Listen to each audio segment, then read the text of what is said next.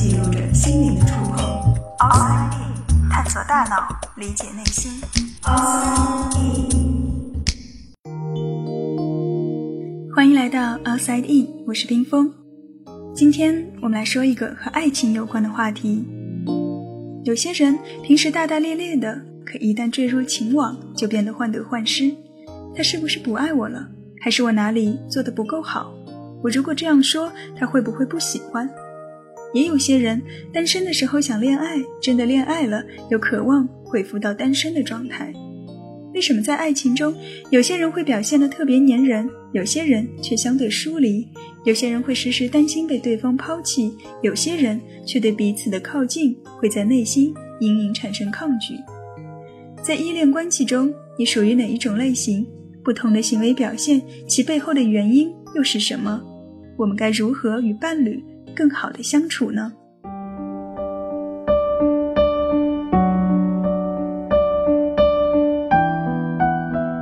关于爱情的研究，在心理学中有相当多的理论，其中之一便是这个依恋理论。依恋理论最初是用在小孩子身上的。二十世纪六十年代，英国心理学家 John Bowlby 和他的学生 Mary a n s w o r t h 进行了著名的陌生环境实验，目的是想观察婴儿们和母亲之间不同的相处模式。当母亲陪伴在身边时，当母亲暂时离开时，以及当母亲再次返回的时候，婴儿们的反应会是怎样的呢？实验发现，有些婴儿在母亲陪伴的时候，会表现出自己对母亲离开的担忧。比如他们会经常看向母亲，以此来证实母亲还在身边。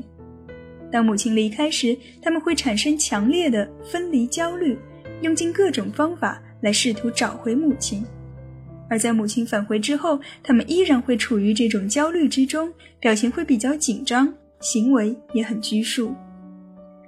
与焦虑矛盾型的孩子相反，还有一部分孩子，他们在整个实验中，不论母亲在与不在，离开还是返回，都表现得很淡漠。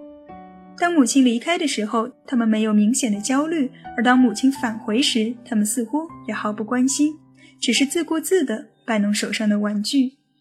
如果母亲想要上前抱抱他们，或许还会遭到一定程度的拒绝，比如他们不会把头转向母亲，而是依然。盯着刚才的玩具，这种类型的孩子被称为回避抗拒型。当然，还有一类孩子，他们当母亲在时会和母亲一起玩耍，当母亲离开时也会表现出分离焦虑。只是当母亲重新又返回时，他们不会感到紧张，而是会很开心，并且会主动的去拥抱母亲。这一类孩子，我们把他们称为安全型，而另外两种都属于不安全型。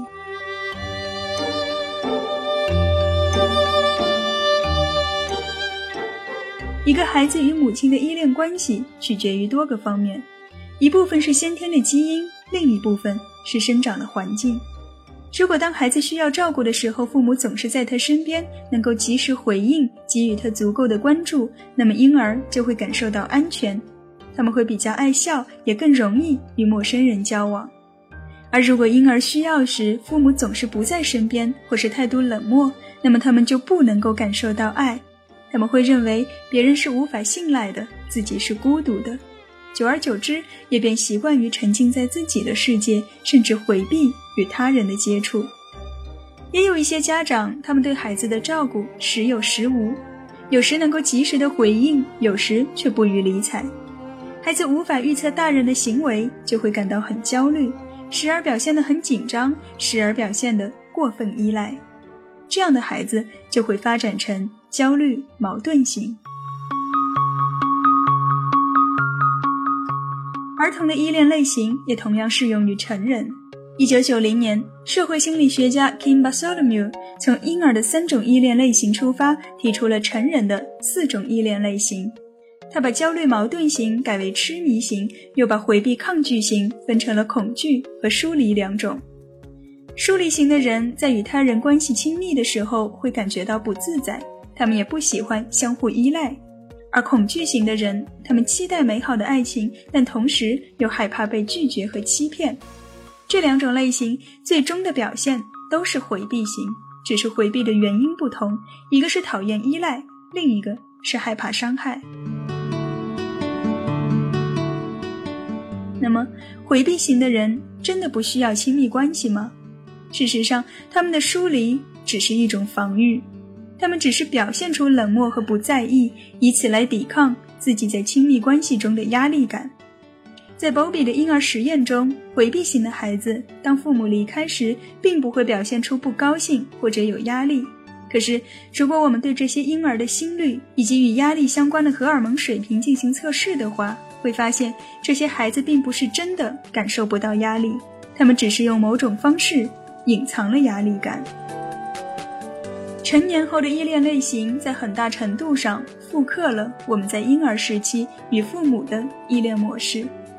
那么，是不是意味着我们要把成年后所有的不幸福都归咎于父母呢？当然不是。一个人的依恋类型是会发生改变的，他可能同时具有疏离型和恐惧型的特质，也可能从回避型转变为痴迷型。原本痴迷型的人，在一次次受到伤害后，也许会越来越偏向恐惧型；而回避型的人，如果能够得到足够的爱与包容，也可以最终。发展为安全型。调查显示，在所有人群中，安全型的人只占到一半左右，剩下的百分之三十是回避型，还有百分之二十是痴迷型。如果你或者你的伴侣恰巧就是不安全型的，该怎么办呢？首先，你需要试图去理解你的过去。只有当你找到让自己不安全的根源是什么，才有可能去修复它们。在找到之后，你也许会陷入一种无望感，因为你突然发现那些过去的事情已经没有办法重新来过了。这个时候，你需要做的是接受自己，所有的焦虑也好，冷漠也好，都是为了让我们能够更好的生存下来。如果没有这些盔甲的保护，我们早已经遍体鳞伤。如果你有幸能够找到一位安全型的伴侣，那么他也可以帮助你逐渐找回安全的感觉。也许在最开始你会觉得这个人很无聊，但戏剧性的冲突往往意味着不稳定的情绪。安全型的人的确不是那种小说和电影里会出现的。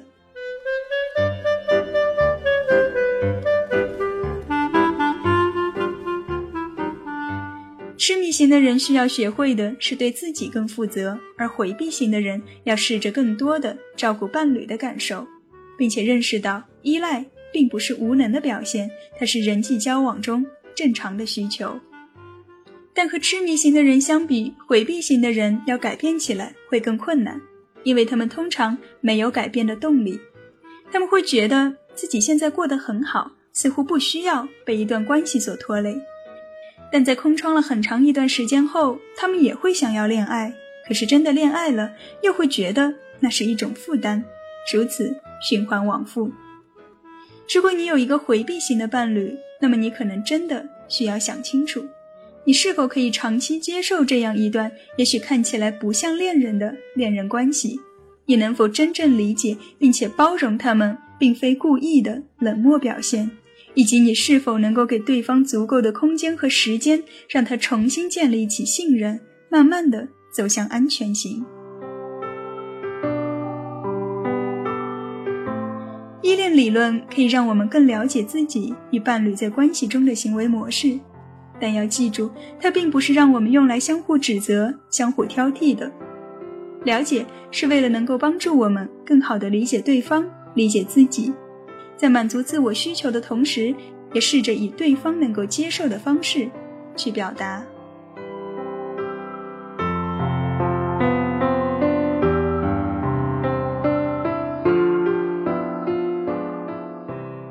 探索大脑，理解内心，Outside In。